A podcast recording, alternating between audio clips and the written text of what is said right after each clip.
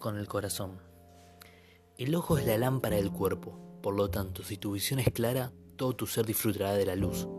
Pero si tu visión está nublada, todo tu ser estará en oscuridad. Mateo 6:22. En este versículo Jesús nos revela la importancia de la mirada, de los ojos, de mirar.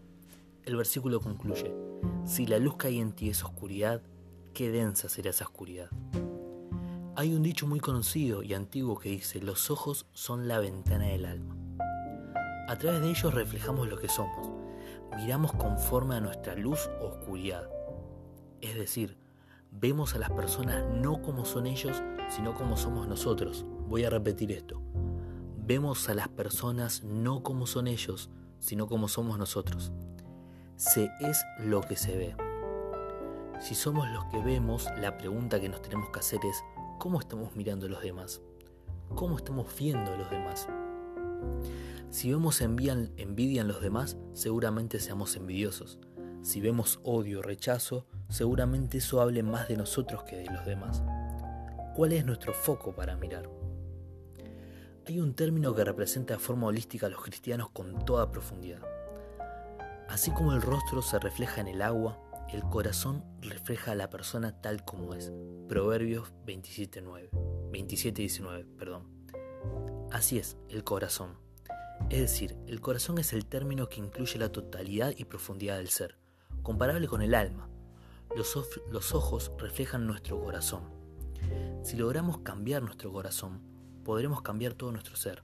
Podremos cambiar nuestra mirada para poder mirar con el corazón. Un corazón con perdón puede ver con perdón. Un corazón con misericordia puede mirar con misericordia. Por sobre todas las cosas, cuida tu corazón porque de él mana la vida. Proverbios 4:23. Una buena persona produce cosas buenas del tesoro de su buen corazón, y una persona mala produce cosas malas del tesoro de su mal corazón. Mateo 12:35. ¿Qué puedo hacer entonces si en mi vida fueron todos infortunios, cosas malas y estoy lleno de rencor? ¿Quién transforma los corazones?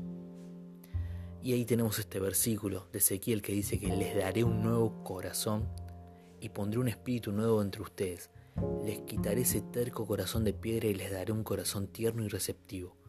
Pondré mi espíritu en ustedes para que sigan mis decretos y se aseguren de obedecer mis ordenanzas. Ezequiel 36, del 26 al 27, lo que acabamos de leer.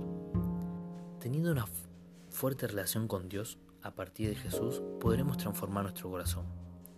Buscar que se acerque cada vez más al corazón de Jesús. Y así poder reflejar, poder reflejarlo, poder reflejar a Jesús. Pensá en todas las cualidades de su corazón. Ese amor infinito es amar hasta la muerte, hasta el sacrificio mismo. ¿Qué esperás para aceptar a Jesús a su amor y poder mirar con su corazón a los demás.